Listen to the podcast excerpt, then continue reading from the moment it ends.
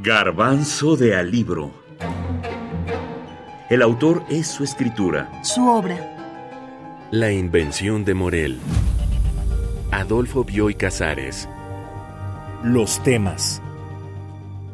Esta obra fue publicada en 1940. Tiene como protagonista a un preso en fuga condenado a cadena perpetua que logra llegar a una isla. Al parecer la isla de Billings, del archipiélago de las Helices. El mismo fugado es el narrador y relata en primera persona los acontecimientos que ocurren en la isla en la que va a ocultarse. Atacaré en estas páginas a los agotadores de las selvas y de los desiertos. Demostraré que el mundo, con el perfeccionamiento de las policías, de los documentos, del periodismo, de la radiotelefonía, de las aduanas, hace irreparable cualquier error de la justicia es un infierno unánime para los perseguidos.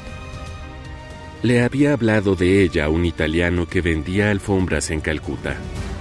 Para un perseguido, para usted, solo hay un lugar en el mundo, pero en ese lugar no se vive. Es una isla. Es el foco de una enfermedad, aún misteriosa, que mata de afuera para adentro. Hasta ahí todo bien. Hasta ahí parece un relato normal, una historia sin mayores sobresaltos, un relato lineal, una historia más. El asunto cambia cuando... Anoche, por centésima vez, me dormí en esta isla vacía. Me dormí tarde y la música y los gritos me despertaron a la madrugada. La vida de fugitivo me aligeró el sueño.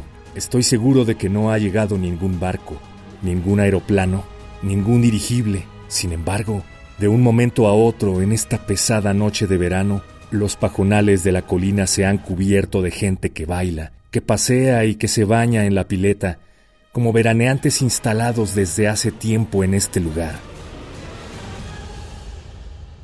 El fugitivo se esconde de estas personas, se enamora de una mujer. Faustín conoce a Morel, no entiende nada hasta que se da cuenta de todo.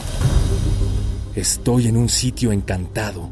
Al formular esto sentí vergüenza, como un impostor que ha llevado la simulación demasiado lejos y comprendí todo. Estas paredes, como Faustín, Morel, los peces del acuario, uno de los soles y una de las lunas, el tratado de Belidor, son proyecciones de las máquinas. Se ha dicho que Bioy Casares escribió esta obra a partir de una idea, pensó en una máquina que lograra la producción artificial de un hombre para los cinco o más sentidos que tenemos, con la nitidez con que el espacio reproduce las imágenes visuales. Se habló de este título como una obra de ciencia ficción o del género fantástico.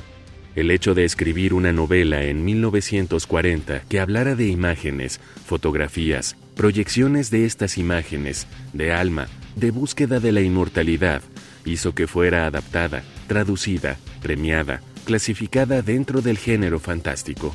También se habló de temas como la inmortalidad, la búsqueda del invento perfecto, la incomunicación, el desamor y la soledad. La historia es simple.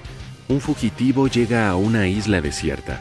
Un día se encuentra con mucha gente en la isla que después se entera son proyecciones de unas máquinas operadas por las mareas pero esto no impide enamorarse de la imagen de una mujer.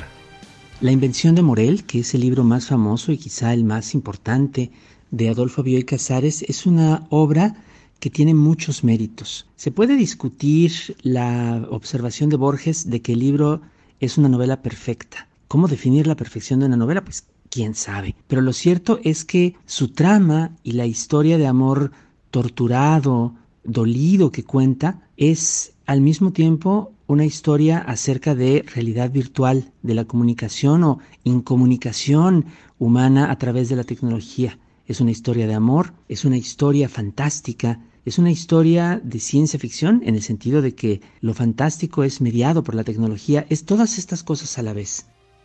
Alberto Chimal, escritor mexicano. La invención de Morel, Adolfo Bioy Casares. 1940. México, Alfaguara, 2022.